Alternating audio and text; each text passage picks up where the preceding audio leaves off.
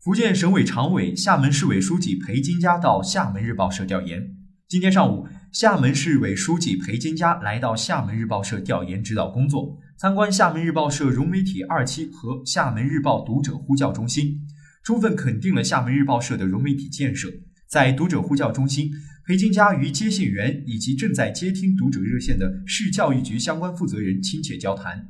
在新闻采访中心，裴金佳与一线的新闻工作者亲切交流。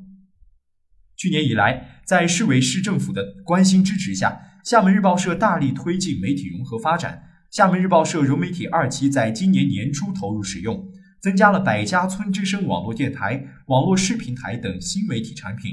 中央厨房功能更强，传播方式更全。厦门日报社融媒体在市两会、台交会、海峡论坛、酒吧投洽会等重大活动中都发挥了重要作用。